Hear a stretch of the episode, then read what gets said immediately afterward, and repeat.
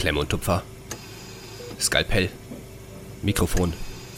Gut, ich bin soweit. Ich eröffne den Podcast. Und damit, Justin, einen wunderschönen guten Morgen, guten Mittag, guten Abend, wann auch immer ihr uns hört. Äh, wo auch immer ihr uns hört. Ich hoffe, ihr habt ein schönes Wochenende gehabt. Ich, Justin, ich hoffe, du hattest auch ein schönes freies Wochenende. Und damit begrüße ich euch alle ganz recht herzlich zu einer neuen Folge.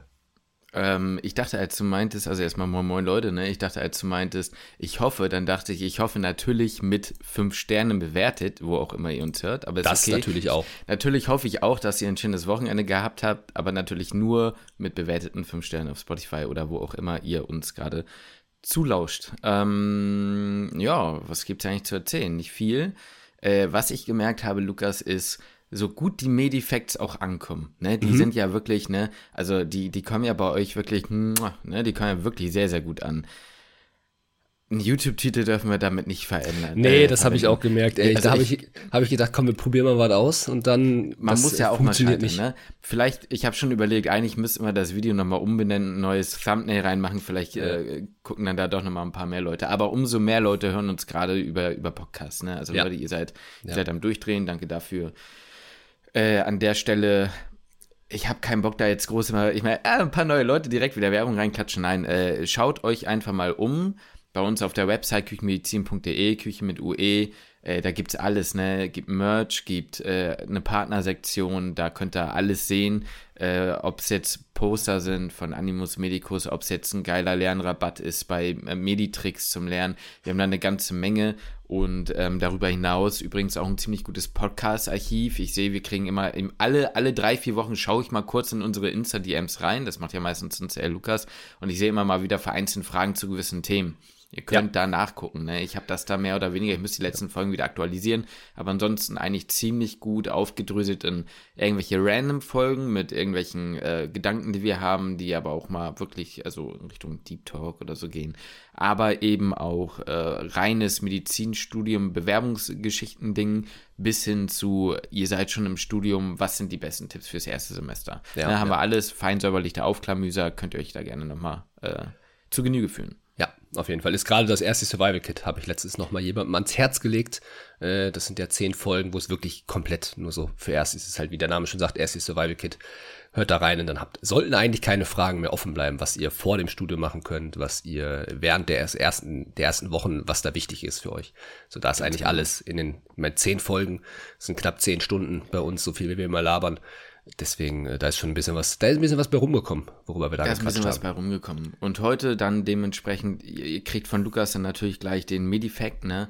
Für die Leute, die es nicht wissen, was das ist, ne, wir haben ja jetzt ein paar Folgen dazu gemacht, ein paar Leute, neue Leute sind dazu gekommen. Lukas und ich stellen uns zumindest in den letzten Wochen und wir halten das momentan so ganz gut bei. Am Anfang jeder Folge immer irgendwas vor, ähm, was uns irgendwie fasziniert hat. Das kann eine Studie sein, das kann irgendwas sein, was man in der Zeitung gelesen hat. Also Zeitung, aber ihr wisst schon, wie ich meine. Äh, halt irgendwie in den neuartigen Medien gelesen hat ja. oder sonst sich gehört hat auf einer Familienfeier oder sonst wo. Recherchiert ein bisschen dazu, versucht das ein bisschen äh, ja, spannend zu verpacken. Und äh, genau. Die andere Sache, die natürlich, die wir, finde ich, gleich kurz vorweg besprechen können, ist, äh, wenn wir diese Folge aufnehmen, hat Lukas morgen seinen ersten Tag äh, im praktischen Jahr, im ja, letzten Jahr des Medizinstudiums. Ne? Da, finde ich, können wir gleich kurz ein bisschen auf, äh, drauf Aha. eingehen. Und wenn dann noch ein bisschen Zeit bleibt, dann äh, ja, dann reden wir noch ein bisschen über Notaufnahme. Da ja, wir haben ja, wir haben ja letzte Woche schon sehr viel über, über mich gesprochen, deswegen können wir eigentlich da auch ein bisschen würde ich das bei mir dann entweder kurz halten oder wir können auch mehr zu dir rübergehen.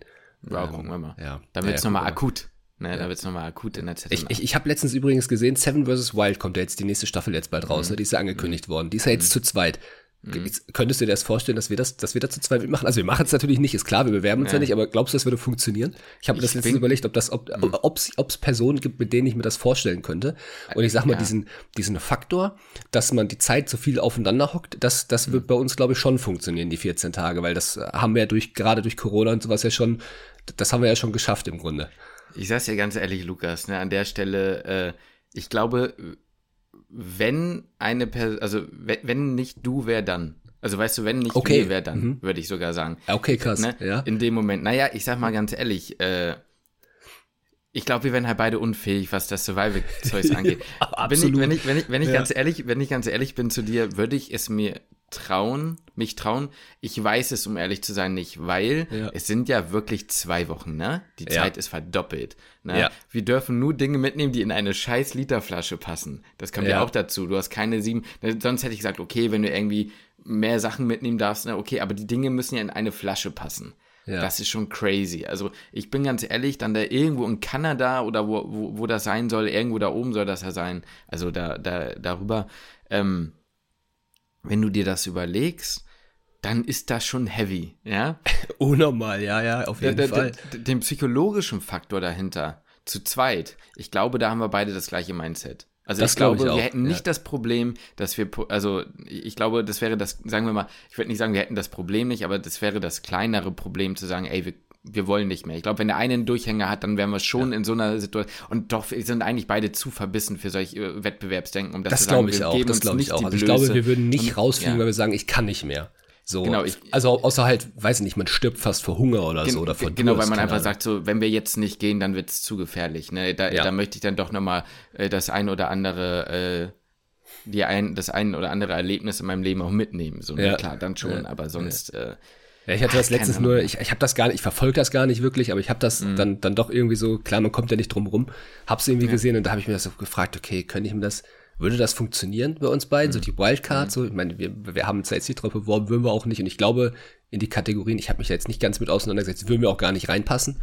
Die Wildcard wird auch außerdem zusammengesetzt. Ich bin natürlich äh, ganz ja, gut informiert, ne? Also aus ein, ne? genau, die Wildcard ist äh, quasi keine Doppelteam-Bewerbung, ja, okay. Ja, eins ja. und eins, einer mit einem etwas größeren Social-Media-Kanal und einer mit einem etwas niedrigeren, also, also kleineren. Will ich jetzt gar nicht so krass drauf eingehen, aber finde ich eigentlich doppelt hart.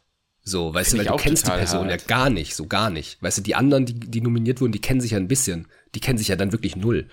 Ja, richtig. Da, eigentlich finde ich das auch doppelt hart. Und dann musst du ja auch noch sagen, für die Leute oder zumindest für eine Person, die nicht so groß auf Social Media ist, hast du ja immer noch das Ding, dass du dann dieses ganze Mediengedöns mit der Kamera ja. und so ja dann auch noch dazu hast. Ne? Also ja. das ist ja auch eine, klar, das ist für die anderen auch eine Ausnahmesituation, aber ich sag mal, hätte ein Montana Black da mitgemacht, der, der würde das, äh, der, der wüsste, wie man in eine Kamera spricht zumindest. Ja, auf jeden Fall. Ja. ja. Na gut, Will ich gar nicht zu sehr darauf nee, eintauchen. ich fand es nur irgendwie, fand es nur irgendwie witzig, weil es halt ja diesmal so ein bisschen so Doppelteam ist. Ja, ja, absolut. Die, Vorstell die Vorstellung, ob das funktionieren würde, ob das nicht funktionieren würde. Wie gesagt, vom mentalen Aspekt bin ich da nämlich bei dir. Vom, mhm. ich sag mal, vom Survival-Skill her weiß ich es nicht. Ähm, ich, sag, ich sag anders. Okay, stell mal, wir dürfen nicht zu sehr ausschweifen, was ja. interessiert mich noch. Ja. Sagen wir, wir hätten jetzt frei. Ja. Bis zu dem Zeitpunkt des Drehs und wir hätten Fulltime uns darauf vorzubereiten, was mhm. wäre dann? Du, ich habe da, ich habe natürlich auch mir diese hypothetische Frage natürlich schon durch den Kopf gehen lassen. Ich habe mir auch schon die hypothetische Frage durch den Kopf gehen lassen, was wäre, wenn man jetzt die Zusage hätte, wir würden da mitmachen? Mhm. Boah. Ich glaube, ich sag's dir ganz ehrlich, ich glaube, ich würde sagen, jetzt gerade so, ich weiß nicht, ob ich es wirklich tun würde, keine Ahnung, das ist noch mal was anderes, wenn man dann wirklich eine Zusage hätte, aber ich glaube, ich würde jetzt sagen, fuck it, so eine Chance hast du nie wieder im Leben. Ja ich mache mein PJ noch ein halbes Jahr später mhm. und ich bereite mich von jetzt, das ist ja im Grunde die Situation dann, ich bereite mich von jetzt bis dahin jeden mhm. Tag darauf vor. Mhm. Ich suche mir irgendwelche Survival-Trainer, wenn es sowas gibt, keine Ahnung. Ich äh, schreibe irgendwelche Leute an, die sich da, die sich da auskennen und mhm. trainiere das. Ähm, mhm. das das würde ich, würd ich da, glaube ich, machen. Dann würde ich mich da richtig hart drauf vorbereiten. Dann würde ich sagen, ja, weiß nicht, ob ich es jetzt ob ich da jetzt der Typ für bin oder nicht, eigentlich bin ich überhaupt nicht der Camper-Typ. Äh, das reicht mir schon, dann in drei Wochen auf dem Medistar, vier Wochen, da, äh, vier Wochen sage ich schon, vier Tage da im Zelt zu pennen oder drei Tage. Äh, das reicht mir eigentlich an Campen. Äh, ja. Aber ich würde da in dem Fall würde ich sagen, komm, die Chance, das, das kannst du, das, eigentlich kann man da nicht Nein sagen. Ja. Deswegen würde ich dann sagen, komm, fuck it, einfach drauf trainieren und dann, dann, dann, dann läuft das schon irgendwie. Das ein, ja, ja, also da würde mich mal interessieren, kann man PJ unterbrechen? Geht das überhaupt? Oh, ich, boah, bestimmt, ey. Ich weiß es gar nicht, keine Ahnung. Ich sag mal, müsste wahrscheinlich trifft Direkt meinem Studienkanal anrufen, will ich, ich mal nachfragen. Ich wollte gerade sagen, Sam vs. White ist, glaube ich, kein Grund dafür, aber, ah, aber ganz dann, ehrlich, äh, das ist so once in a lifetime sowas. Ne? Eben, also, eben deswegen sage ich, da kann man sagen. eigentlich gar nicht Nein sagen. Aber dann, ich denke mir auf der anderen Seite mein PJ nochmal neu machen. Das wäre halt auch schon scheiße, ja. Auf der anderen Seite muss man echt sagen, sowas hast du halt nie wieder, ne? Ja. Ja. Nie wieder. Ah, scheiße, wir verrennen Egal, egal, wir dürfen, nicht, wir dürfen uns nicht zu hart verquatschen. Ja, das sind so Themen für einen Livestream eigentlich, weißt du? Das sind ja, so perfekte stimmt. Themen für einen Livestream. Da kannst du eine Stunde drüber reden. Egal. Ja, das stimmt, ähm, das stimmt. Jetzt, Dann jetzt noch mal ganz kurz Abriss. Morgen PJ, Stimmungsbild. Genau. Ja, Stimmungsbild, gemischte Gefühle, bisschen aufgeregt, mhm. also auf jeden Fall sehr aufgeregt.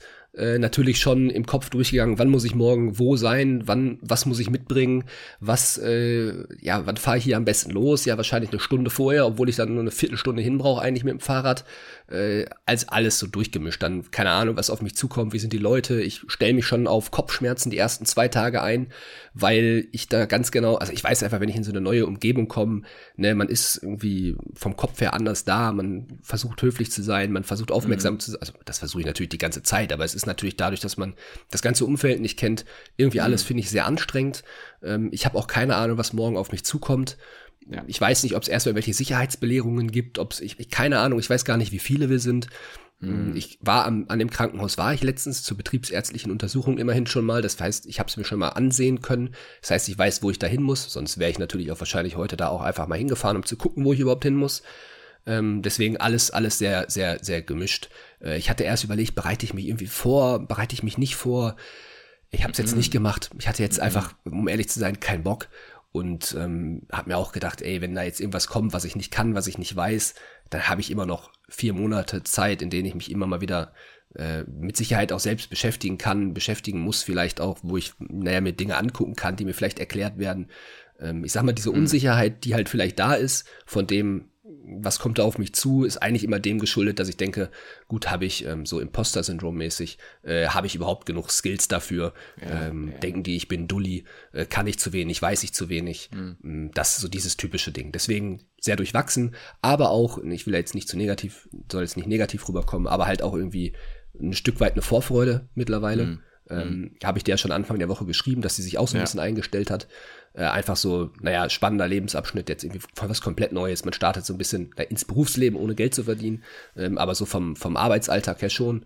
Äh, bisschen ins Berufsleben, wird so ein bisschen ins kalte Wasser geworfen. Deswegen ist es natürlich auch ein bisschen aufregend und, naja, wird sich ja. zeigen, was sich dann einfach für Chancen dadurch, dadurch ergeben.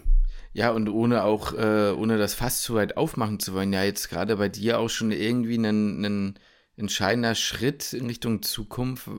Also da, da wird sich ja schon einiges zeigen. Ne? Wir haben ja Auf jetzt schon auch ja. oft drüber gesprochen, ne? die letzten Jahre waren jetzt nicht immer einfach. Ne? Jetzt kommt so ein bisschen dieser Moment, wo man dann schon mal sieht, okay, ja oder nein vielleicht, ne? Oder ja, ja oder ja, aber nicht so. Also das wird man ja, ja dann alles sehen. Also genau, gut, genau. aber lass uns da nicht zu weit einstellen. Das kann man ja dann nochmal besprechen. Das ja. wir dann. Ich bin auf jeden Fall gespannt, was du mir morgen erzählst, äh, privat dann in dem Kontext und dann nächste Woche ähm, im, im, im Podcast, ne? Das genau, ja gebe ich da einen kurzen, kurzen Abriss, aber ich denke mal auch, ja. dass wir das dann so handhaben werden wie bei dir so ein bisschen, dass wir immer so alle paar Wochen mal ja, stimmt, äh, vielleicht, so, vielleicht sogar nächst, in der nächsten Zeitung, weil nächste Woche kommt ja die Medi-Folge. Ne? Genau, nächste Woche kommt die Medi-Song-Folge, da bin ich mir auch nicht hundertprozentig sicher, ob da so ein Medi-Effekt dann reinpasst. Der kommt da nicht rein, das, nee, nee, das ist ein abgeschlossenes Konzept, das ist der Eurovision Medi-Contest, da müssen wir, äh, da müssen wir, ist ja mittlerweile europaweit, muss man ja wirklich sagen. Ja, ist wirklich so. Ähm, ja, also ist ja eine wirklich Eurovision. Ja. Ähm, nee, nee, nee, nee, da, da machen wir das nicht. Ich sag Ach, euch ganz ehrlich, ja.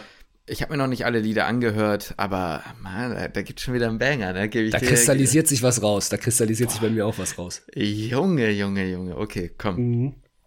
Da auf jeden Fall reinhören, ey. Das wird eine äh, gute Folge wieder. Das wird eine gute Folge und ich finde, ich könnte mir vorstellen, vielleicht laden wir da auch mal ein, zwei Reactions nochmal hoch. Könnte Wenn wir uns die nächste ja. Woche sehen, könnte man ja auch einfach mal was aufnehmen. Ne? Kann man mal gucken, vielleicht lädt man nochmal zusätzlich was hoch für die, die dann die die, die gesamte Meinung zu einem Song nochmal interessiert. Vielleicht machen ja. wir das dann von den jeweiligen Top 3 oder so, vielleicht überschneidet sich.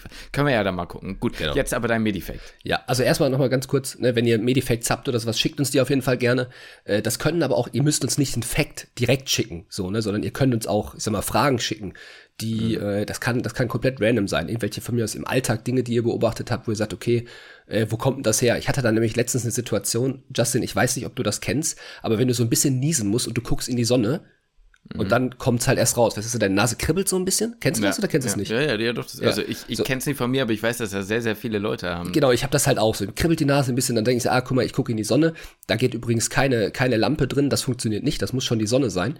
Und dann guckt man da rein und dann muss man niesen. Ähm, das ist beispielsweise, wäre das auch so ein Medifekt. Ja, so, weißt du, das wäre so, so, eine, so eine Frage, das wäre ja so eine Beobachtung, die ihr im Alltag feststellen könntet. Da gibt's ja ganz viele Dinge. Mm, wenn ihr da, ihr habt aber keinen Bock zu recherchieren, sondern ihr schickt uns das ein und sagt, ey, woran liegt denn das eigentlich so? Na, kleiner Ab, so ein kleines Ding. Aber will ich jetzt gar nicht da jetzt zu sehr ausschweifen. Wir freuen uns auf jeden Fall auf, jeden Fall auf eure Kommentare. Und damit geht es dann jetzt in Wein Medifekt.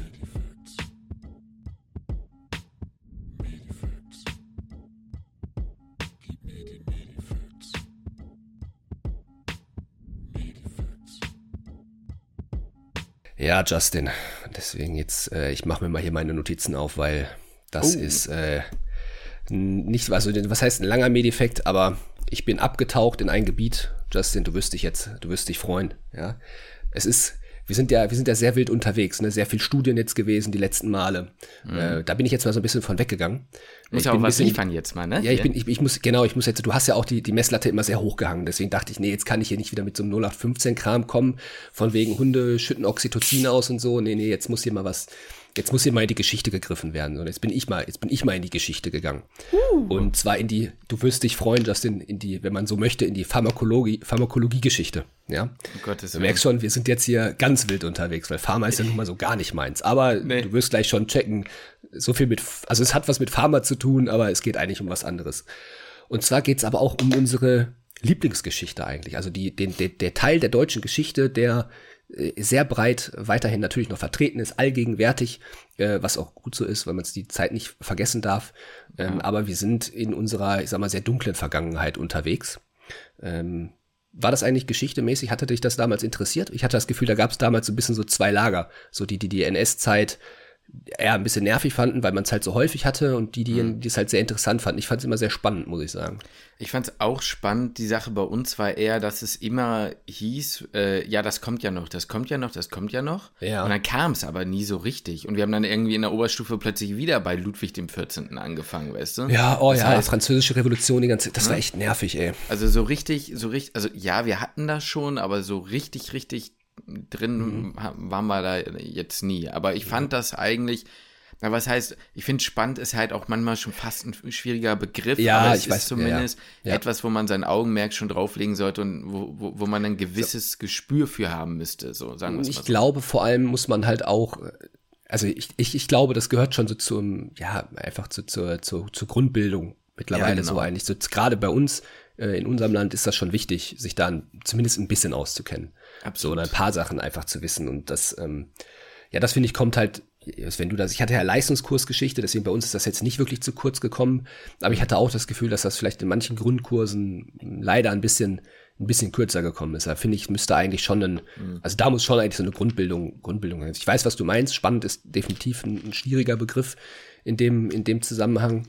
Ähm, aber es ist einfach so, also teilweise halt mindblowing. Und das, was ich jetzt halt rausgesucht habe dazu, finde ich, ist halt auch ja, so krass. Also ich habe die, ähm, ich, ich bin da ziemlich zufällig drauf gestoßen. Kann ich dir, also ist egal, wie ich drauf gekommen bin. Auf jeden Fall, so wie du letztens schon meintest, man ist irgendwie in den Tiefen des Internets und auf einmal, zack, ist man da.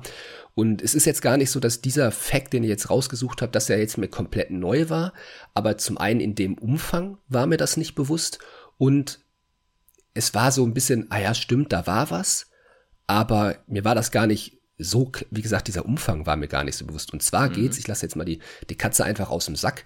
Sagt dir Pervitin was? Hast du das schon mal gehört? Pervitin sagt mir was, wenn es das ist, was ich. Ja, sag mal, ich glaube, bevor was? ich mich jetzt. Nee, bevor ich mich jetzt. Äh, geht es jetzt um Panzerschokolade? Genau. Ach krass, kennst du sogar. Ich kannte den Begriff beispielsweise kannte ich gar nicht, Panzerschokolade. Crystal, Meth, Panzerschokolade. Genau. Ja, genau. darum, mal, um die Soldaten quasi robuster und so zu machen. Genau, genau. Das ist ja weniger schlau und so. Krass, dass du dich das. Also, das, das beispielsweise, mir war das ein Begriff, mhm. aber mir war das nicht so ich habe das dann halt nachgelesen und dachte einfach so crazy, was da halt abgegangen ist. Ja, und ja, diejenigen ja, mal abzuholen, die, die sich damit nicht so auskennen. Pervitin ist ein, ist ein Medikament, das ist hergestellt worden, äh, boah, was weiß ich, 1937 oder sowas, gibt's etliche Dokus drüber, habe ich mir auch eine reingezogen, kann ich, kann ich empfehlen für diejenigen, die es interessiert. Ähm, einfach mal Pervitin-Doku bei, bei YouTube eingeben, da gibt's echt sau viele und ähm, auch, auch gute, wer so auf Geschichtsdokus steht, wird da auf jeden Fall fündig. Äh, Pervitin ist ein Medikament, was hergestellt wurde, was damals noch nicht richtig, also die Auswirkungen waren nicht so richtig klar. Ähm, das ist im Grunde Crystal Meth, wie du gerade schon gesagt hast. Äh, und das ist ursprünglich hergestellt worden, gar nicht mal für die, für die Wehrmacht, nicht für die Soldaten, sondern es ist ursprünglich hergestellt worden für Hausfrauen. So hat man damals halt so gesagt, ne? Also jetzt mhm. heutzutage klar, also damals einkategorisiert Hausfrauen. So, die haben das dann in Pralinen so ein bisschen eingebacken und so und dann konnten sich das quasi müde Hausfrauen ähm, im Grunde mit ein bisschen Depression, ein bisschen niedrigen Blutdruck, so wird, so wird das zumindest vermarktet. Das ist ja? räudig, ey, ja. ja. Ja, ja, das ist, das ist schon auf jeden Fall krass, wo man denkt so, ey, wie da so ein Kaffeekränzchen abgegangen mhm. sein muss. Also das ist ja, die haben sich dann halt Crystal Meth reingezogen. Mhm. Ähm, und das Ganze war auch frei verkäuflich. Sehr lange Zeit.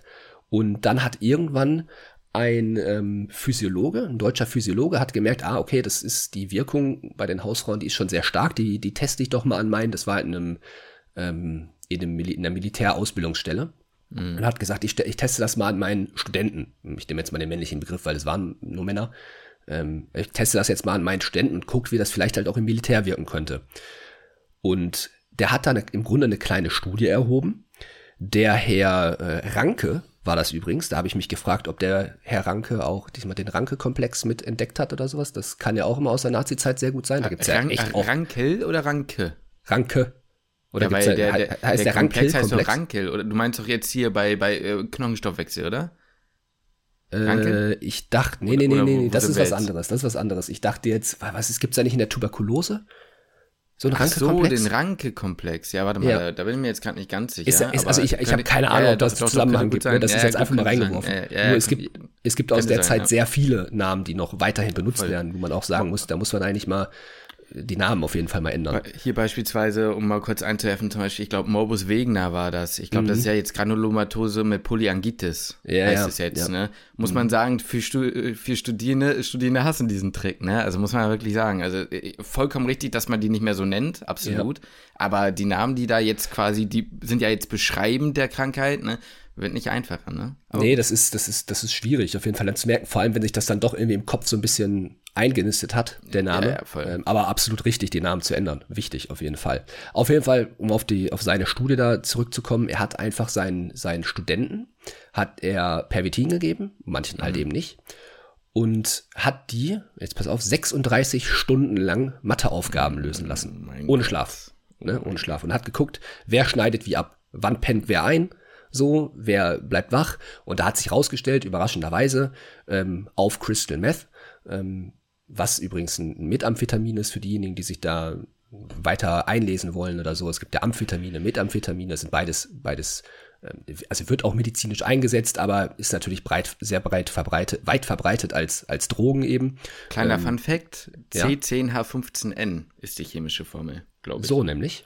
Mhm. Ähm, Methamphetamin ist im Grunde das gleiche wie ein Amphetamin. Amphetamine ist besser bekannt vielleicht als PEP oder Speed. So, mhm. ähm, das sind vielleicht mehr, mehr Leuten ein Begriff und das Methamphetamin wie Crystal Meth äh, hat eben im Grunde doch für die kleinen Chemiker hier unter uns noch eine Methylgruppe dran.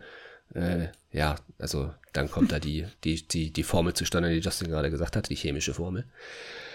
Äh, auf jeden Fall, ja, er hat überraschenderweise festgestellt, diejenigen, die auf Crystal Meth sind, die waren irgendwie wach und äh, haben die Aufgaben auch besser gelöst und hat sich gesagt, pass auf, das setzen wir mal für die Wehrmacht ein, ist auch dann eingeführt worden in der Wehrmacht und ähm, ist dann halt auch, ich sag mal, sehr, sehr, sehr viel genutzt worden, ähm, was den, den Blitzkrieg oder was den Überfall nach Polen anging, auch in Frankreich. Da gibt's dann, da könnt ihr euch dann in den Dokus, wenn euch das interessiert, weiter Sachen zu angucken, bestimmte Schlachten, die naja, offensichtlich irgendwo halt auch gewonnen wurden, weil halt wahrscheinlich so viel Pervitin genommen wurde, weil die deutschen Soldaten einfach nicht gepennt haben. Die haben halt teilweise nur eine Stunde geschlafen oder so oder weniger. Oder es gibt Berichte darüber, dass Soldaten sich, ähm, ja, also in Panzern, die ja extrem eng sind, mit vielen, bist ja trotzdem, ist ja nicht nur ein, eine Person drin, sind ja viele Leute drin, ähm, dass sie total euphorisch waren und einfach, naja, ich sag mal, so wie du halt sagst, so total euphorisiert, ähm, ohne Hungergefühl, ohne Müdigkeitsgefühl, einfach in den Kampf gezogen sind. Ähm, man entwickelt ja ein extrem starkes Selbstbewusstsein, Selbstvertrauen. Ich habe jetzt die Drogen nie genommen, das ist jetzt natürlich nur alles angelesen, äh, aber also ist ja, also man wächst quasi über seine über seine Fähigkeiten hinaus oder überschätzt sich im Grunde mhm. und ähm, naja, geht halt häufig mal über die Grenzen hinaus, was halt dann in, im, im Russlandfeldzug beispielsweise zu vielen Toten geführt hat. Ähm, mhm. Denkt man zumindest jetzt, das hat es damals natürlich die Kommunikation so nicht gegeben. Damals war Panzerschokolade, was dann der Spitzname quasi für Pervitin an der, in der, an der Front war, äh, hat man ähm, hat man natürlich jetzt nicht so offen kommuniziert. Aber man geht jetzt davon aus, dass es viele Todesfälle aufgrund des Pervitins halt gab, weil ähm, jetzt im Russlandfeldzug beispielsweise viele nicht Halt gemacht haben, nicht Stopp gemacht haben, nicht Pause gemacht haben, sich nicht aufgewärmt haben, sondern immer weiter, immer weiter und dann halt einfach umgekippt sind irgendwann. Mhm. Ähm, und davon gibt's halt eben super, super viele Fälle. Also eigentlich hat man systematisch Soldaten an der Front voll auf Drogen gesetzt, damit sie halt weiter kämpfen. Inwiefern das jetzt in, ähm, in den anderen Nationen, die gegen, gegen die Deutschen gekämpft haben, auch der Fall war, keine Ahnung, da habe ich jetzt nicht so weiter nachrecherchiert, aber ich habe halt einfach rausgefunden oder hab, mir war halt eben einfach nicht der Umfang klar, wie viel wirklich diese Drogen konsumiert wurden. Mhm. Äh, das war mir, das war mir in dem Ausmaß nicht bewusst und ähm, das sind Zahlen. Also ich habe jetzt die, die, die genaue Zahl über diese, über diese sechs Jahre Kriegszeit nicht im Kopf, aber es sind über 700 Millionen Tabletten, die da verkauft wurden. Ähm, und alleine in, die Zahl habe ich rausgesucht, alleine in ähm, 1940 zwischen April und Juni waren es 35 Millionen Tabletten, die nur an die Wehrmacht gingen. Also total, total krass. Ähm, und es ist auch erst boah, wann war das? Äh, ich habe dann auch die Zahl rausgesucht, ist ja jetzt auch wurscht. Äh, ist auf jeden Fall erst irgendwie, glaube ich, 41 oder sowas tatsächlich verboten worden, beziehungsweise verschreibungspflichtig geworden. Ähm, die Ärzte sind aber immer noch trotzdem total locker damit umgegangen. Das heißt, auch in der deutschen Bevölkerung war halt einfach eine, eine totale Abhängigkeit da. Und das finde ich halt einfach nur so krass, diesen Fakt, äh, den weil ich, also, ich, also mich hat das irgendwie halt insofern erstaunt, weil ich dachte, so, die, die, wie geht, wie ging das denn dann nach 45 weiter? Mhm. So, ja, also erstmal sind alle, also wie gesagt, wenn euch das interessiert, die Dokus sind echt, echt gut, echt spannend. Also spannend im Sinne von einfach so interessant, was da einfach abgegangen ist. Ich erzähle dir gleich ja. nämlich noch eine andere Studie und da wird's, da wird's wirklich mehr als menschenverachtend. Das ist gespannt. wirklich, also für diejenigen, die da vielleicht nicht so da weghören, weil das ist eine üble Sache. Äh, aber wie ging es dann nach 45 weiter? Kann ich dir gleich erzählen dann erzähle ich dir erstmal kurz was, nämlich zu der Studie.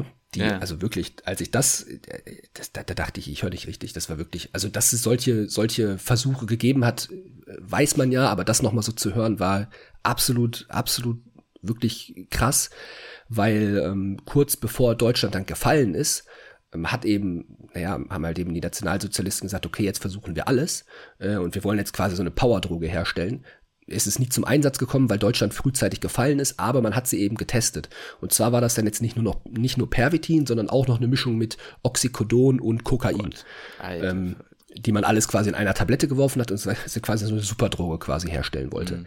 Die wollte man jetzt aber nicht mehr an den deutschen Soldaten testen, sondern man hat halt, halt einfach KZ-Häftlinge genommen. Ja, Boah. man hat KZ-Häftlinge genommen und hat sie hat den 20 Kilo Rucksäcke aufgepackt und hat die über, also in dem, die sollten immer nur im Kreis laufen, mhm. in ihrem Hof, auf verschiedenen Untergründen. Ursprünglich hat man das auch gemacht, um das deutsche Schuhwerk zu testen. Also das ist schon absolut krank. Ähm, aber den hat man, und dann hat man gesagt, die sollen so lange laufen, bis sie umkippen. Die sind 88 Stunden am Stück gelaufen. Nee. Und nur einer ist umgekippt, weil der sein Kaugummi verschluckt hat. So, es ist zum Glück niemals zum Einsatz von dieser Droge gekommen, aber allein das, ich habe das auch vorher nie gehört und ich habe das auch nur in der Doku mitbekommen und auch mit Nachrecherche. Ähm, da gab es nur einen ganz, ganz kleinen Artikel dazu, den ich gefunden habe, ähm, weil das auch jetzt nicht so nicht so bekannt war, aber absolut, absolut krank, was man da, was man da gemacht hat. Und das hat mich einfach irgendwie, also zum Teil, also das hat mich einfach erschüttert. Und ja. wie gesagt, mir war einfach so dieser, dieser Einsatz von dieser Droge, Crystal Meth, im, im, im Zweiten Weltkrieg und darüber hinaus gar nicht so bekannt. Weil, und ich habe dann geguckt, was war denn nach 45? Äh, die deutsche mhm. Bevölkerung war immer noch teilweise sehr abhängig und Ärzte haben immer noch sehr locker äh, die, die Droge eben weiter verschrieben, Pervitin weiter verschrieben. Komplett verboten ist es nämlich erst 1970. So, so spät. ja, so spät wurde das Ganze erst verboten. Und vorher unsere, war das also halt. Hm? Krass. Ja, wenn, wenn du mal überlegst, wie alt unsere Eltern sind, ne? Also. Ja. Okay, krass, ja. Ja. Ja, also meine, meine Eltern waren auf jeden Fall geboren, als es noch ja, ja, genau. äh, zumindest verschreibungspflichtig war. Ja. ja. es ist jetzt nicht so, dass es, es war jetzt nicht frei erhältlich, aber es war wohl auch über den Schwarzmarkt relativ leicht zu bekommen. Und es ist auch, hat auch immer noch sehr breite Anwendung gefunden bei äh, beispielsweise Sportlern.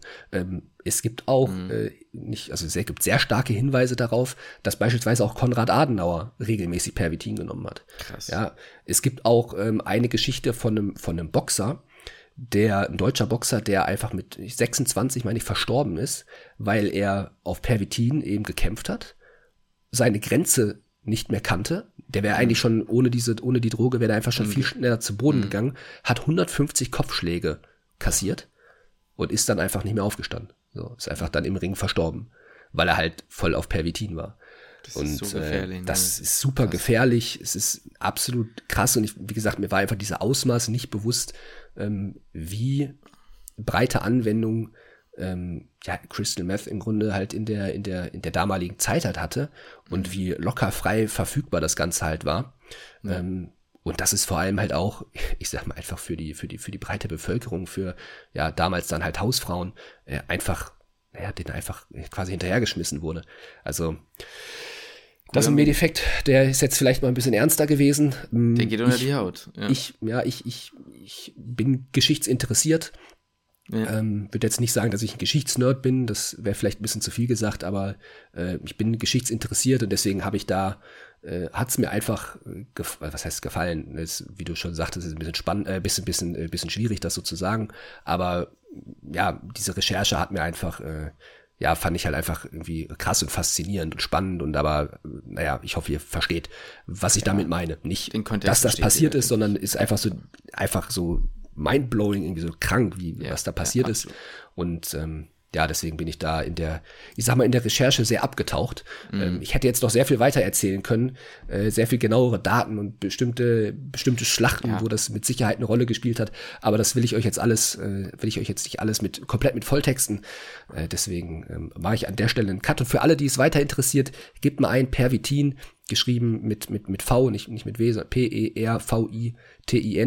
Ähm, Doku, da findet ihr super vieles, ähm, sehr gute Dokus ähm, sehr gute Geschichtsdokus, aber absolut äh, echt krasse Geschichte die also ich, ich so ich, nicht nicht so habe erwartet, nicht in der Tiefe erwartet habe. Weißt, du, es war so, ich fand es irgendwie, ich dachte, okay, du recherchierst mal ein bisschen weiter, mhm. ähm, einfach weil es mich dann halt interessiert hatte. Und dann dachte ich so, okay, da kannst du einen Medieffekt draus machen, weil in dem Ausmaß war es mir nicht klar.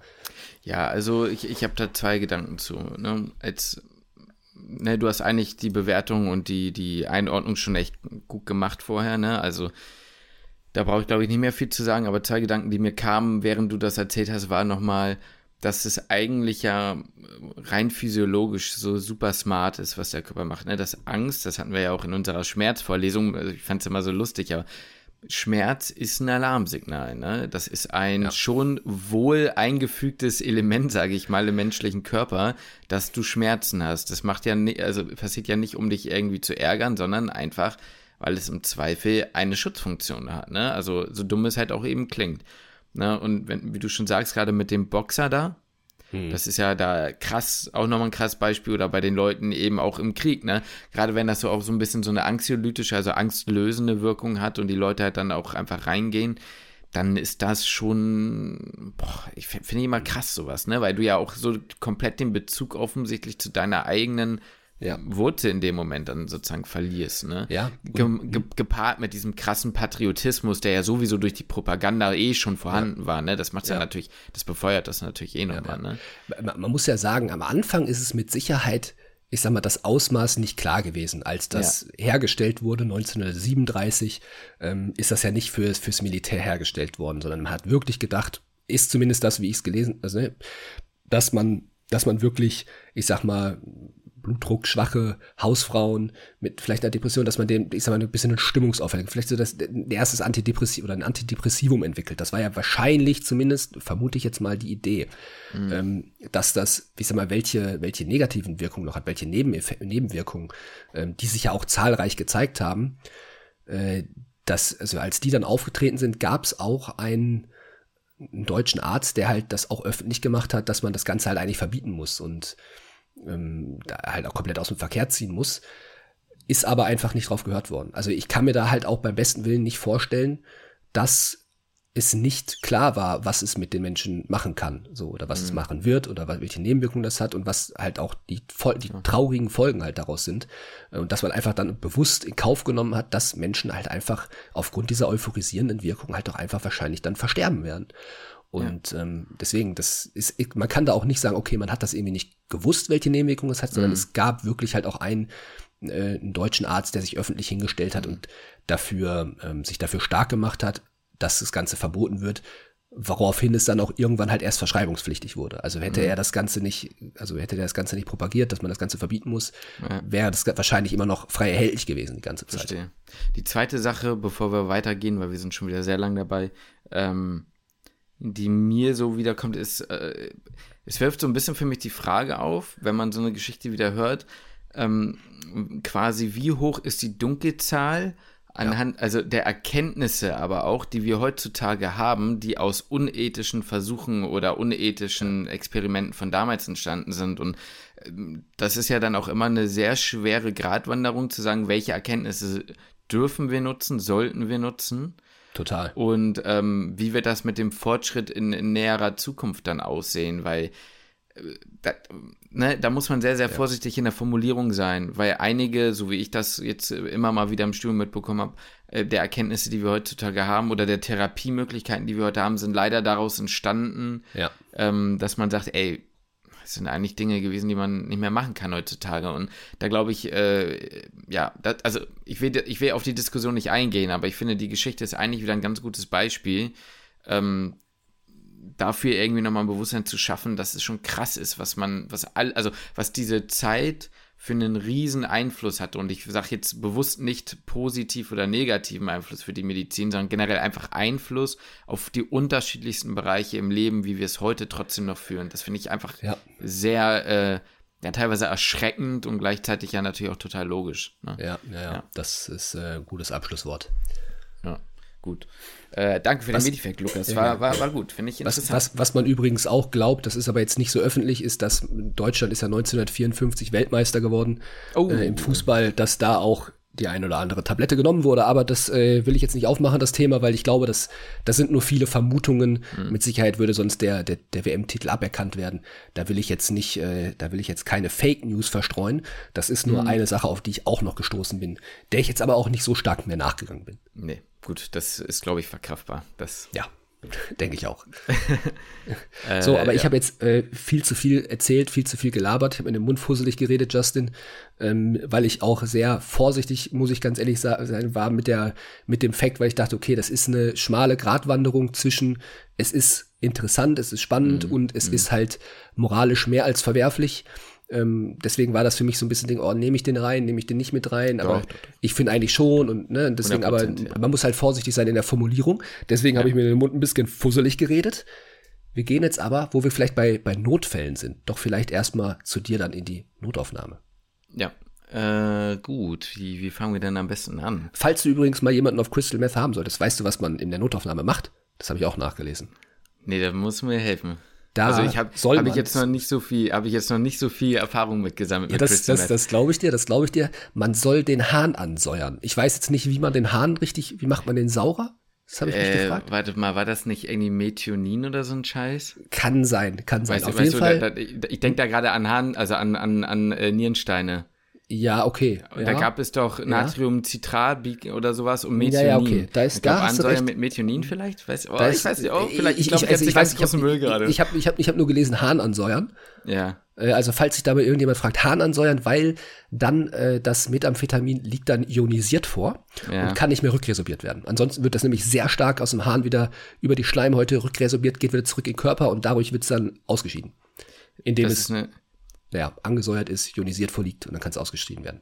Ich habe es gegoogelt. Bei Patienten mit rezidivierenden Harnwegsinfekten lässt sich durch die Ansäuerung des Urins mit der essentiellen Aminosäure L-Methionin die Anzahl der Rückfälle signifikant vermindern. Guck mal. So, Lukas. Na? Ja. So, so, hier. Auf die Nase geklopft. Gut. Also, zack, deine Notaufnahme. Wie ist es, Justin? Sagen, Wie hat sich entwickelt? Wir haben ja letzte äh, Woche kurz schon ja. mal ein bisschen drüber gesprochen, aber wir haben ja gesagt, wir packen das ein bisschen mehr in die Folge, damit du auch ein bisschen mehr, mehr Zeit yes. hast dazu zu erzählen, damit das nicht also, so untergeht die Sache ist ja folgende, ne? Äh, ich war ja schon mal da in der Notaufnahme, das war eigentlich ganz cool. Ich kannte die Leute, ähm, also die, zumindest die oberärztlichen Kollegen und Kolleginnen und den Chefarzt. Ähm, das war eigentlich schon immer ganz cool, weil mit denen hatte ich ein gutes, gutes Verhältnis. Äh, wäre jetzt vermessen zu sagen, ja, man war jetzt, ne, aber ihr wisst schon, was ich meine, ne? Man, ja. man, man kannte die Leute halt einfach. Es war an sich, hatte man ein gutes Gefühl, dahin zu gehen von Anfang an schon wieder. Und äh, mittlerweile hat sich einiges geändert. Das System wurde überarbeitet. Man hat mittlerweile nicht mehr handschriftliche Tafeln, wo man die Patienten und Patientinnen mhm. halt sieht, sondern tatsächlich gute, mehr oder weniger gute ähm, HUDs, beziehungsweise eben ja, solche Displays auch auf dem PC, wo du die Patienten und Patienten halt irgendwie, Patientinnen, mal schon Olaf Scholz hier, der, der, na egal, ähm, quasi rumverschieben kannst und sowas, ne? Und ähm, dann ist eigentlich der Ablauf relativ easy. Ich komme da morgens um 8 an, ne? ich komme ein bisschen später hin, mhm. weil vorher meistens nichts ist. Also es ist natürlich in Absprache. Und dann äh, geht es halt eigentlich los. Und wenn du jemanden hast, ein Patient, keine Ahnung, du siehst du dann da irgendwie Patient Thoraxschmerz und wo der dann liegt oder Patient äh, Verdacht auf, keine Ahnung, oder akute Bauchschmerzen oder so. Und dann gehst du halt hin oder gehe ich halt hin, gehe ich, mache ich alleine und mache halt Anamnese ne, körperliche Untersuchung, äh, nimm mir die Medikamente mit, guck mir die an, Vorerkrankungen, telefoniere, wenn nötig, irgendwie Befunde hinterher, guck mir das EKG an und dann fange ich an, das zu dokumentieren. Mach das alles soweit fertig, je nachdem, was ich glaube, wie akut das ist, bespreche das natürlich gleich und kann dann halt zum Beispiel sowas wie ein Röntgen anmelden, aber nicht freigeben. Das heißt, mhm. Ne, ich kann halt Indikationsstellung schreiben und so, aber natürlich, ich ja, bin ja erstens kein Arzt und zweitens kein, habe ich diese Strahlengeschichte ne, nicht. Ja. Deswegen, ich darf das nicht wirklich endgültig freigeben, aber ich kann es sozusagen den Auftrag vorspeichern ja, wenn ich glaube, dass es gemacht werden muss, dann mache ich sowas halt, ne? Und dann gehe ich zum, äh, zur, zum Oberarzt, Oberärztin und bespreche mit denen diesen Patienten. Oder wenn, wenn, wenn gescheit werden muss, dann schalle ich halt mal drauf und gucke halt mal so. Und ähm, das heißt, du hast ja schon so ziemlich deine Freiheiten, ja, was du absolut, äh, ja. ich sag mal, was du, also bist richtig stark mit integriert, so ne, richtig mit eingebunden. Ich meine, ich kenne ja, wir haben ja. uns ja schon viel unterhalten.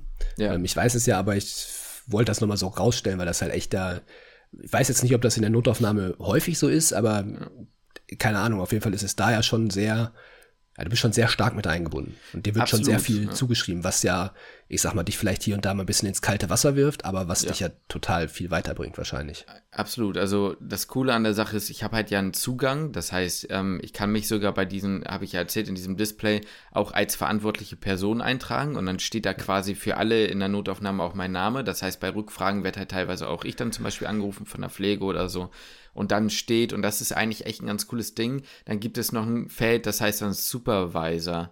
Mhm. Ähm, also jemand, der quasi mich nochmal ne, supervisiert sozusagen. Und mhm. da steht dann ein Oberarzt oder eine Oberärztin halt nochmal drin. Okay. Das heißt, das ist auch ein Ansprechpartner. Und wenn du am Ende zum Beispiel einen Brief, Entlassbrief, Verlegungsbrief machst, dann steht halt quasi mein Name und der vom, vom, vom Oberarzt mit dabei. Ja. So, das ist dann wirklich ein gutes System, dass man dann sieht, das wurde alles abgecheckt und so weiter Aber und so fort. Hm? Ich sag mal, das ist jetzt, äh, also das ist, finde ich, auch ein echt ein gutes Ding, weil das bedeutet ja auch, du weißt genau, mit welcher Person du Rücksprache halten kannst. Ne, es ja, ist jetzt genau. nicht so, dass du einfach hingehst und sagst, boah, fuck, wen spreche ich jetzt an? Sondern du weißt genau, okay, die Person ist mir quasi zugeschrieben und dann gehe ich auch zu der Person hin und die Person ja. weiß es auch, dass du da hingehen kannst. Ja, genau, entweder so oder man, wie gesagt, das ist da aber auch so, ich sag mal, ähm, eng gehalten, dass man auch jeden, also sagen, ja, machst du den mit mir oder wer macht den okay, mit mir ja. oder so. Also das ist schon, das ist schon ganz gut. Ich glaube, was ja. ich halt cool finde, ist, es gibt dir, das ist halt immer so ein bisschen, das ist vielleicht von außen nicht so ganz verständlich, aber in dem Moment, wo da dein Name steht oder in dem Moment, wo du da so mit rein integriert bist, wächst so ein bisschen dein Verantwortungsgefühl und dein, dein, äh, der Bereich, in dem du dich bewegst irgendwie, mhm. ne? Also ja. ich weiß nicht wieso, es macht was, es ist ein Unterschied, ob du mitläufst, während jemand äh, gemacht, also irgendwie behandelt wird, oder ob du das halt selbst machst, ne? Auf jeden Fall, so, du musst ja viel mehr mitdenken. Genau, es ist ein Unterschied, wenn, und, und lass es nur ein Harnwegsinfekt sein und du besprichst dann mit der Person oder du besprichst dann mit, äh, mit dem Arzt, also ja, okay, ähm, die soll jetzt, keine Ahnung, Pifmicellinam dreimal drei Tage bekommen, ne? Mhm und 400 Milligramm, hol das mal aus dem Schrank und erklär, erklär der das mal, wie die das jetzt nehmen soll. Oder ob du halt mitläufst und sagst, ja, ich gebe dir jetzt ein Antibiotikum. Ne, das mhm. sind so, das sind einfach, oder wo du dir einfach nur merkst, ja, ich weiß, dass ich ein Antibiotikum brauche bei einem Harnwegsinfekt. Das sind ja. natürlich kleine Sachen, aber die bringen dich so ein bisschen mit rein in dieses Dosierungsding, in dieses mit Patienten und Patientinnen nochmal besprechen und so weiter und so fort. Ja, also und, halt der wirkliche äh, klinische ja. Alltag halt, ne? Ja, genau, so ein so. bisschen. Und da sind natürlich auch mal ganz äh, spannende Fälle jetzt mit dabei gewesen. Ne? Ähm, da, das ist ja jetzt das Schöne, da kann ich auch ein bisschen was erzählen.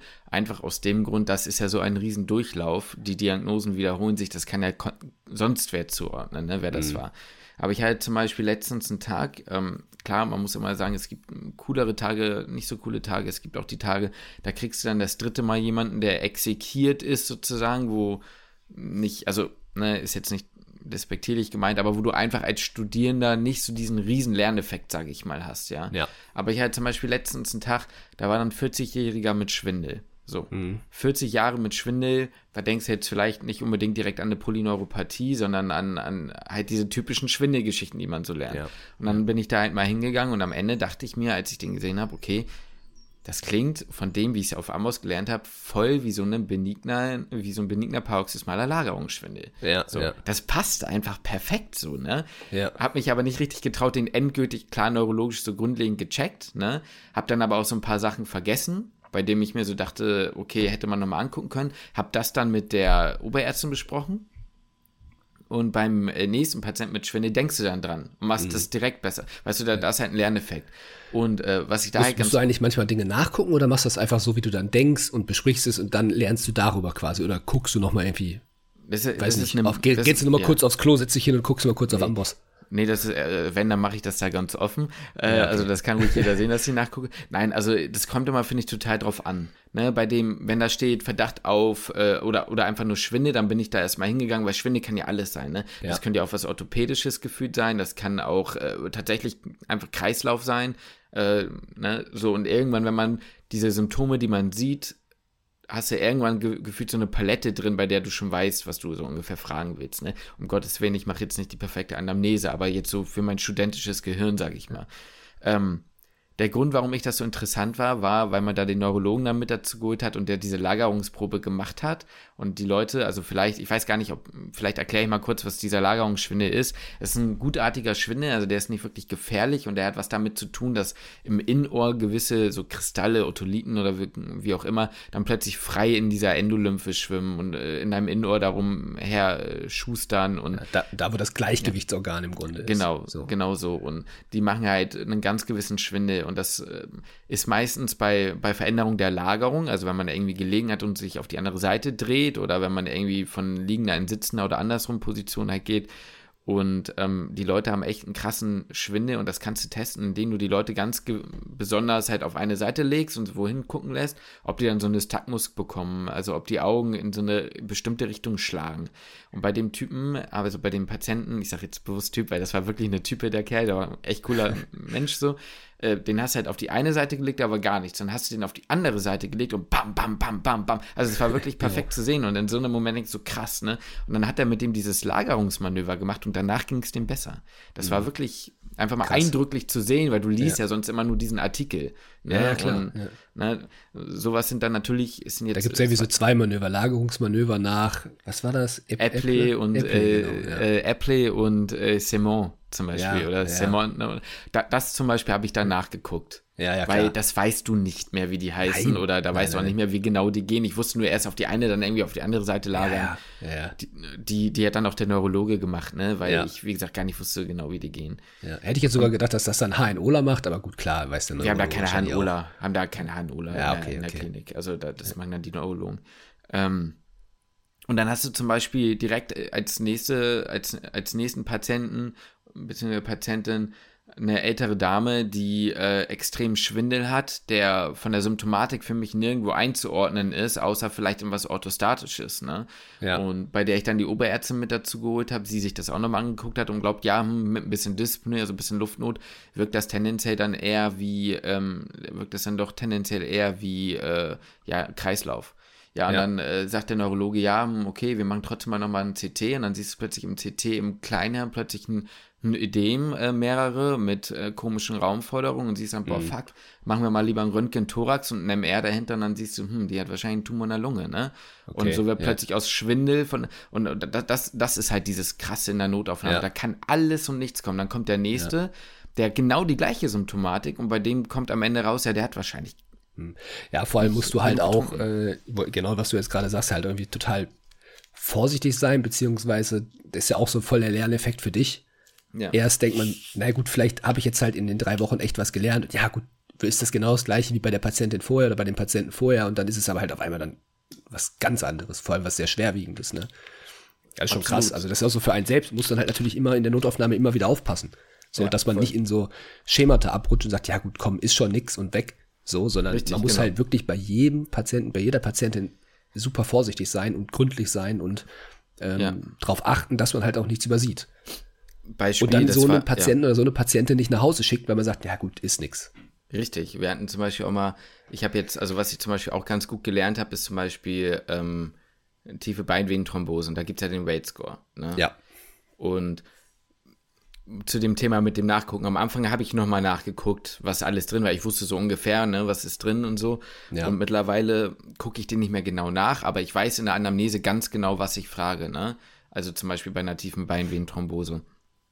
Und ähm, da, da, da, hat man schon einen Lerneffekt. Und zum Beispiel auch den Ultraschall, ähm, ist meistens so, dass jetzt halt dann die Ärzte dann danach natürlich nochmal drüber gucken. Manchmal mache ich den auch und die sind dabei ne, und gucken einfach und sagen, ja, okay, so und so, das reicht mir, das ist ausreichend so und dann schreibst du einen Befund und dann ist fertig. Also man kriegt zumindest dieses Gefühl, manchmal wirklich von A nach, von A bis B, bzw. A bis Z dann am Ende jemanden wirklich am Ende größtenteilig so selbstständig mitgemacht zu haben, ne? Mhm. Und das ist natürlich ganz cool. Und dann hast du sieben Leute mit einer, äh, die, die klinisch wahrscheinlich keine Beinvenenthrombose haben, ne, weil die auch nichts haben. Und dann hast du die achte Person und die hat eigentlich auch nicht wirklich was. Und dann scheidest du die und dann siehst du da plötzlich irgendwie so einen langen Thrombus irgendwie. Mhm. Und dann sagen die, hm, okay, äh, wenn die, die Person sich jetzt irgendwie eh nicht so gut fühlt, fährst du mal ein CT und plötzlich hat er eine beidseitige Lungenarterienembolie. Ne? Also mhm. ist auch schon dabei gewesen. Mhm. Und auch schon mal so, dass jemand anderes den wahrscheinlich nach Hause geschickt hätte, wenn der Oberarzt nicht gesagt hätte, ey, nee, wir machen da mal jetzt lieber nochmal ein CT. Mhm. Ne? Krass. Also ja. das ist, das ist schon, das ist schon krass so, ne? Also, ja. ja. Du bist jetzt, wenn ich mich, wenn ich jetzt richtig im Kopf das habe, jetzt der, der, die, die dritte Woche jetzt da gewesen, ne? Genau, nächste Woche wäre theoretisch die letzte Woche. Was heißt wäre theoretisch? Ich werde ich werd, ich werd mal versuchen, ob ich das verlängern kann. Also okay, ja. würde, würde mir persönlich schmecken, weil ich das Gefühl habe, dass da einfach der größte Lernzuwachs momentan da ist. Ja. Und ich bin zwar natürlich, also ich bin so lange wie sonst nie eigentlich da, aber ich merke halt einfach, die Zeit geht um. Ne, ja. ehe ich mich versehe, bist du plötzlich bei 13 Uhr und dann, keine Ahnung, sind es ja nur drei Stunden quasi. Ich bin mhm. auch schon öfter mal länger da gewesen. Mhm. Und es ist okay. Es ist wirklich okay dann in dem ja. Moment, ne? Deswegen, ja. Ja, also Chris zeigt sich so ein bisschen, dass also die Notfallgeschichte bestätigt sich so ein bisschen zumindest, dass, ich meine, hattest du im Studium ja auch schon so, dass dir ja. das ja Bock gemacht hat. Aber ja. bestätigt sich so ein bisschen, dass dir das ja auch zum einen vielleicht auch liegt, aber auch einfach, weil du da ein Interesse für hast, ne? Ja, ob, ob, mir das jetzt liegt oder ob ich das jetzt besonders gut mache, das kann man natürlich schwierig sagen. Aber, da muss aber man du hast ein Interesse dafür, ein starkes. Ja, genau. ich, ich, glaube immer, ja. wenn man ein starkes Interesse für was hat, dann ja. ist man automatisch auch ein bisschen besser drin, weil man sich da ganz gedanklich ganz anders mit beschäftigt. Ja. So. Also ich, ich, ich frage auch immer wieder nach Kritik und so, ne? So ist es nicht. Aber ist natürlich immer, äh, es gibt immer Leute, die sind besser als man selbst und so. Aber Klar, ich habe einfach, ja. ich, ich, ich habe einfach aufgehört, versucht ähm, an der Stelle mal so eine kleine, äh, auch in, in Thema fünf Jahre Medizinstudium, Weiterentwicklung. Ich, ich habe wirklich versucht, aufgehört zu versuchen, mich zu vergleichen, sondern immer nur zu überlegen, wenn ich jetzt hier bin, was kann ich im meisten rausnehmen? Es geht nicht mhm. Besser als andere zu sein, sondern es geht quasi, und das klingt jetzt so richtig, so richtig äh, cheesy äh, mhm. NBA Glow-Up äh, Story, aber es geht eigentlich, eigentlich muss man doch sagen, es geht darum, am Ende des Tages mit mehr Wissen rauszugehen, als am Anfang reingegangen zu sein. Und ja. wenn es nur eine Sache ist, die du an dem Tag gelernt hast, ja, dann weißt du an, am Ende des Tages mehr als am Anfang. Und darum geht es eigentlich. Ne? Es klingt so banal, aber eigentlich ist es genau das. Ne? Du lernst halt immer mehr. Ja, ist auch, ist auch das, witzigerweise dann mit dem Bogen so zu mir zu schließen, so kurz, mhm. also dass ich das mir auch genau denke, so egal wie mein Stand jetzt gerade ist, so, ich habe ja gesagt, so ich habe so ein bisschen, oh, hab ich, weiß ich zu wenig, bin ich nicht gut, keine Ahnung. Ähm, es ist jetzt irgendwo egal, ich kann der jetzt dann aus das aus dem, was ich jetzt hab, halt mehr machen. So, ne? genau. ne? Oder ich kann, ich kann genau. jetzt, ich sag mal, einfach mehr lernen. So, und ob das dann halt, ich sag mal, andere, einen, weiß nicht, weiter oben anfangen oder weiter, weiter unter mir oder, also jetzt vom, vom Wissensstand, ähm, ist halt eigentlich völlig irrelevant. Es ist für mich persönlich irrelevant, so, wo andere stehen, sondern es geht darum, wo ich stehe und was kann ich aus der Zeit halt quasi weiter mitnehmen, weiter lernen. So, es geht ja, genau in die gleiche absolut. Richtung. Ja, genau. Ne? Also das definitiv. Und ähm, ja, deswegen, das macht die Notaufnahmezeit für mich eigentlich so, ja, so spaßig. Und du arbeitest ja dann auch immer noch mit Assistenzärztinnen, die rotieren halt äh, ja. zusammen. Ja. Und die sind halt auch alle nett, ne? Mit denen komme ich auch gut klar. Das ist einfach ein sehr angenehmes Verhältnis. Auch wenn es mal stressig wird, sind die Leute halt zu dir zumindest äh, eigentlich immer nett. Ne? Und ja, es ist das Wichtigste eigentlich, ne? Ja dass du halt ja, gerne hingehst, so, ne? Genau, genau, genau. Ja. Und äh, alles darüber hinaus äh, zeigt sich dann, ne? Und es ist halt einfach cool, wenn man zum Beispiel letztens hatte, hatte ich einen Patienten, das sind halt, wie gesagt, das muss man immer so ein bisschen im Verhältnis sehen. Für manche Leute, die das jetzt hören, werden sagen, ja, okay, mein Gott, aber da sind wir wieder bei dem Punkt mit, man lernt besser. Ich kann keinen guten Abdomen-Sono. Aber mhm. ich hatte letztens einen Patienten, den habe ich untersucht, den habe ich angehört Und den da, da habe ich, der hatte so ein bisschen, der, der kam Verdacht kardiale Dekompensation. Mhm. Den habe ich angehört, den habe ich auskultiert in der Lunge und habe es rechts basal bisschen leiser gehört. So, und habe dann aber auch den Bauch angeguckt und so und habe mich gewundert, so, der wirkte so ein bisschen, ja, ne, so, wirkte nach Aszites halt, ne? Mhm. Wobei, wo, wo, ich auch immer sage, ich finde es manchmal gar nicht so schwer, bei gerade gestandeneren Männern, sage ich mal, dieses ganze Bauchfettgewebe von einem Aszites, so wenn man das nicht tagtäglich sieht, so, ne? Naja, wie auch immer. Dann habe ich gesagt, komm, scheiß drauf, bevor, ne, Röntgen wird ja eh gemacht, nimmst du einfach mal einen Schallkopf, ne? Und habe dem da halt einfach mal versucht, die Pleura zu scheinen. Und da konntest du dann halt äh, zwischen Leber und Lunge quasi an dem, an der Stelle halt ordentlich Pleuraguss sehen, so, ne? Oder ja. und dann halt Aszites halt auch. Natürlich war das mit Sicherheit nicht die beste Einstellung und sowas. Aber es ist einfach gefühlt so ein bisschen so ein Erfolgserlebnis mittlerweile, einen klinischen Befund zu erheben, rein durch die körperliche Untersuchung und den zumindest so ein bisschen validieren zu können und dann sehen, ey, das ist wirklich da, so das ja. passt schon, was ich sage. Ne? Das ist einfach ja. irgendwie, ist irgendwie cool, ja. Ja, ja. Ein, äh, ein, Kumpel hat mir mal erzählt, der ist mittlerweile in seinem zweiten Assistenzarzt, ja, ja aber der war auch im, du weißt wer, ja. ja. Ähm, der war im PJ auch in der Notaufnahme. Und was ihm halt, also ihm hat das auch sehr gut gefallen und meinte auch, empfiehlt er mir auf jeden Fall da irgendwie, wenn ich da, da reinkommen kann, das irgendwie zu machen ähm, weil was ihn halt so begeistert hat, was er in der Notfallmedizin so cool findet oder was er da so spannend findet, ist, er sagt immer, da, da wird halt so richtig, da wird halt noch wirklich Diagnose betrieben. Wenn du auf Station bist, kommen die Patienten oder Patientinnen meistens mit einer Diagnose, mhm. ähm, aber du suchst nicht mehr wirklich danach, sondern ähm, wie gesagt, ein Patient, Patientin kommt halt mit, sagen wir mal, exazerbierte COPD. So kommen die auf Station. Ja. Und äh, dann leitest du halt alles weitere ein. Natürlich, du bist dann die Person, die, die behandelt, aber in der Notaufnahme bist du, bist du die Person, die halt äh, Diagnose stellt, was halt sehr spannend sein kann, weil du eben nicht weißt, was da gerade auf dich zukommt. Ne? Ob der jetzt, wie, wie du halt sagst, ein Aszites hat oder was auch immer, sondern wenn jetzt, wenn, wenn dieser Patient jetzt auf die Station kommt, weil er stationär behandelt werden muss, weiß man auf Station, was ist, weil die Diagnose schon betrieben wurde. Aber du bist ja. halt in der Notaufnahme schon noch mal ein bisschen so der Detektiv, der guckt, ja. okay, was, was ist denn jetzt ja eigentlich tatsächlich los? Stimmt hatten zum Beispiel letztens auch einen, um vielleicht mal nochmal eine Story zu erzählen, ist ja vielleicht ganz interessant, kann auch beide abschließen, so ist nicht, aber ähm, zum Thema, ich weiß nicht, wie es dir ging, aber AV-Blöcke waren für mich irgendwie immer so ein bisschen so ein kleiner Endgegner. Ne? Oder alles Kardiologische ist für mich ein Endgegner. Ja, also ich meine, ich finde, es ist immer die eine Sache, man weiß, was ein AV-Block 1, 2, 2a, 2b, 3 und so ist. Ne? Das Klar, weiß, weiß man. man. Das, ja, ja, das weiß nein, man schon. Nein, nein, nein, so, also das weiß man, wenn man ein zweites Staatsexamen gemacht hat, weiß man das schon ungefähr, ne? Ja, ja, also ja. Zumindest, ich verstehe, dass man mit zwei A und B immer durcheinander kommt oder so, ne, das schon, aber wenn man jetzt sagt Wenkebach oder Mobitz oder so, oder du weißt zumindest, dass es zwei äh, AV-Blöcke zweiten Grades gibt, das weiß Ist man Mobitz ja schon. eigentlich nicht auch wieder so ein Name? Aber weiß ich jetzt nicht. War das nicht so, dass das Café, was in, in Magdeburg war, ist das nicht deswegen auch umbenannt worden? Ich weiß es nicht, ist ja auch egal. War, ist egal. Da, da, da, da holst du mich jetzt aus einem ganz anderen äh, Ja, es ist, ist, ist auch wurscht. Will ich jetzt auch nicht, da bin ich jetzt auch, da habe ich zu starkes Halbwissen. Ja, wollte gerade sagen, ich meine, es gibt vielleicht auch ein paar Menschen mehr, die Mobitz heißen, aber vielleicht, ist ja, ja, vielleicht. Ergibt ja vielleicht, ist, ja wurscht so, ne? So, und ähm, da hatten wir jetzt zum Beispiel letztens einen Patienten, der wurde angekündigt, aus der hausärztlichen Praxis wurde da mit einem RTW oder Notarzt halt rübergebracht, ähm, der wohl irgendwie gewechselt haben soll zwischen AV-Blöcken.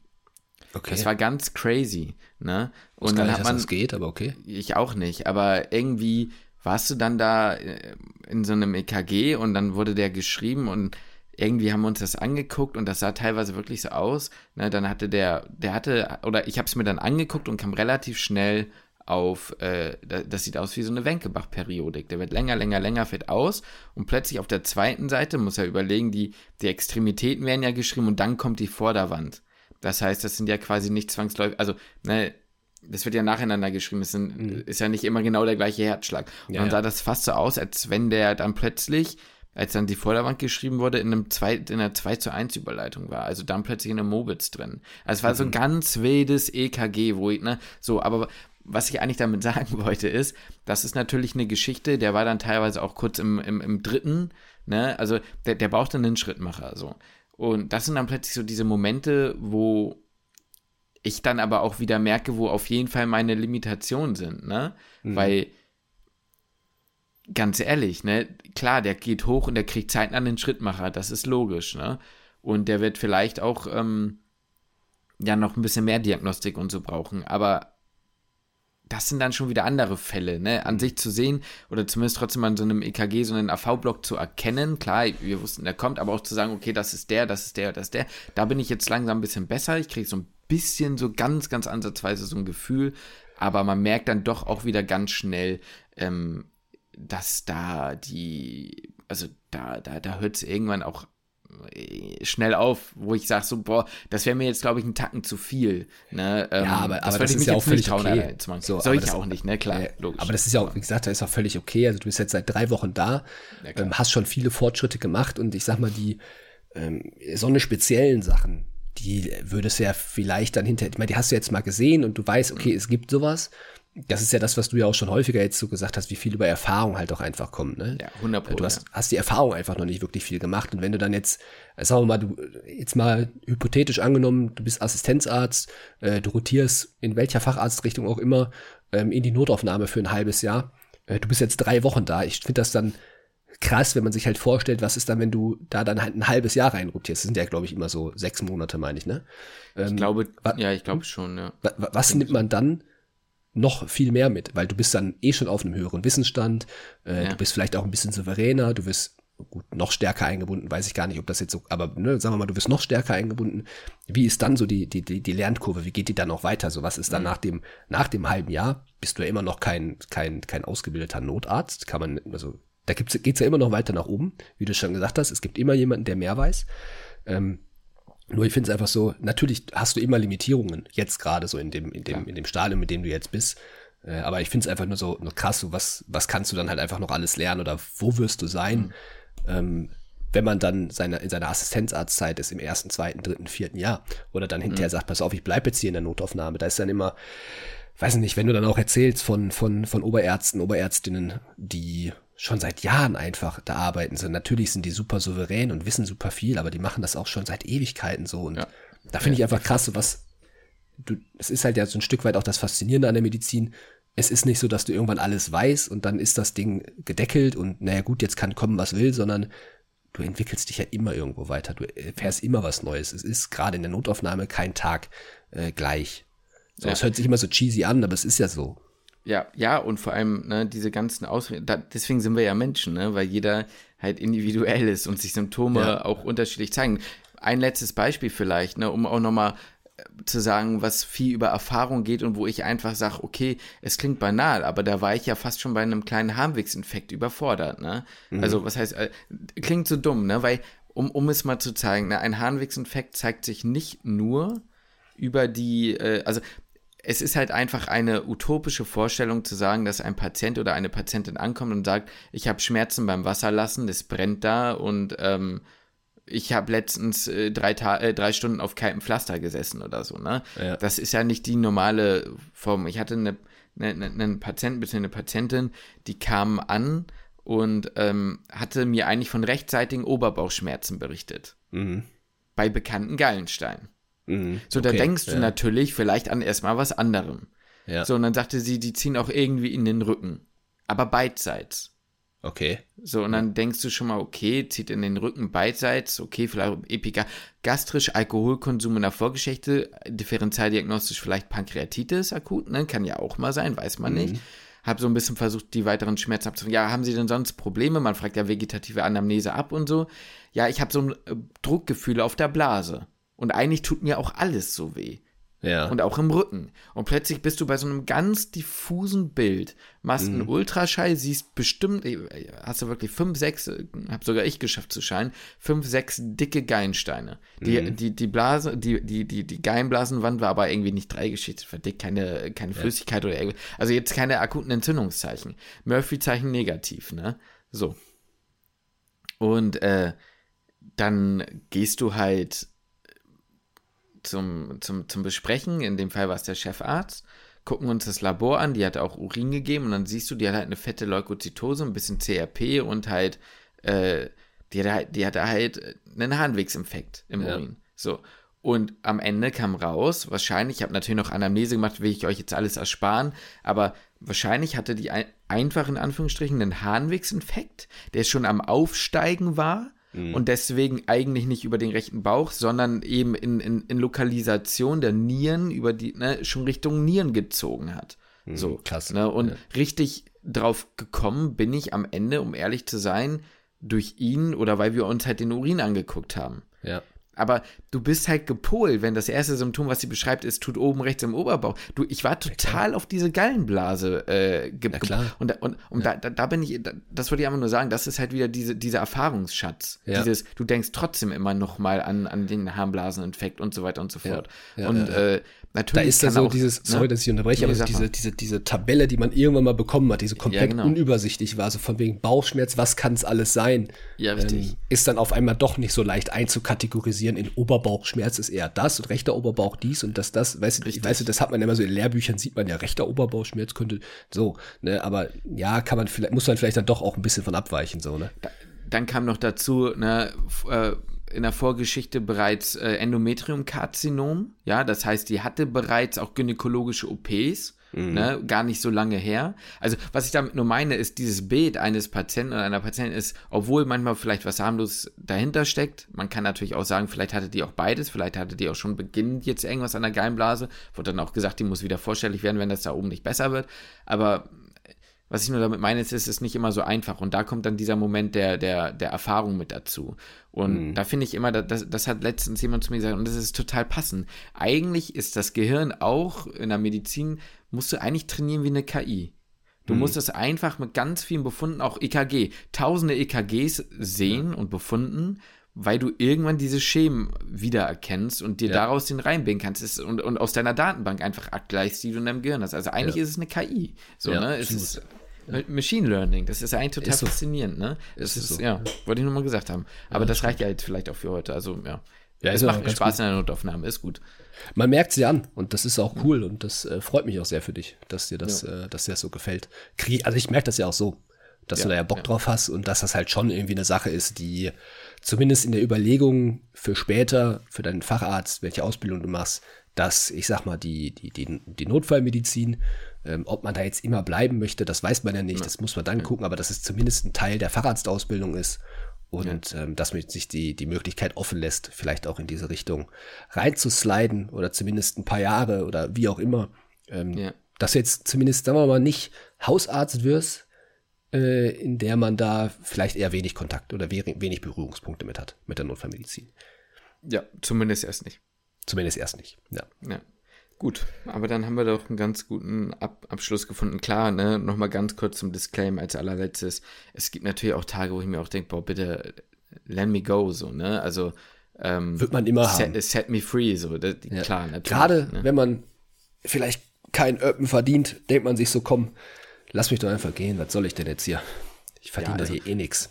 Ja, ich wollte ich nur noch mal zur Transparenz einmal sagen, man, es gibt auch mal Tage, da kommst du nach Hause und sagst, boah, irgendwie war heute nicht geil. Das war irgendwie mhm. heute nicht geil. Das muss ja. man fairerweise auch immer dazu sagen. Ja, ja das glaube ich. Bleibt nie aus. Ich glaube, egal wo man, in welchem. Ich glaube, niemand ja. wird, auch wenn du berufstätig bist, kommst du nicht jeden Tag nach Hause und sagst, boah, ja.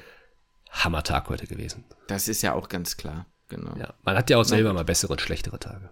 Richtig. Muss ja nicht immer nur an der, an der Klinik oder an dem Tag liegen oder so. Es kann ja einfach mal sein, dass man selber einfach mal irgendwie nicht so eine Böge hat, vielleicht ein kleines Zipperlein hat oder irgendwas. Ganz, ist. ganz klar, ganz klar. Absolut. Ja. Danke, dass du so offen bist, Justin. Das ist ja, äh, immer doch, gut. Ne? Für, für, euch doch bitte immer. Ja. ja. Wir sind ja unter uns, ne? In der Küche, ne? In der Küche. Ja, ja, wir sind in der Küche. Ach, na, na gut, Lukas, es war, es, es, hat Spaß gemacht heute, cooler Medifact. Äh, ich glaube, wir haben nur eine ganz gute Mischung reinbekommen. Und äh, ja, dann freue ich mich auf die nächste Folge mit den Medis, ne? Ich freue mich da, freue mich da auch sehr drauf. So lange ist es ja auch nicht mehr bis zu den Medi-Meisterschaften. Äh, dann in, ja mal, mein, mein PJ werde ich dir berichten, aber für euch alle da draußen in, in zwei Wochen ungefähr. Und äh, damit würde ich sagen, schließe ich den Podcast.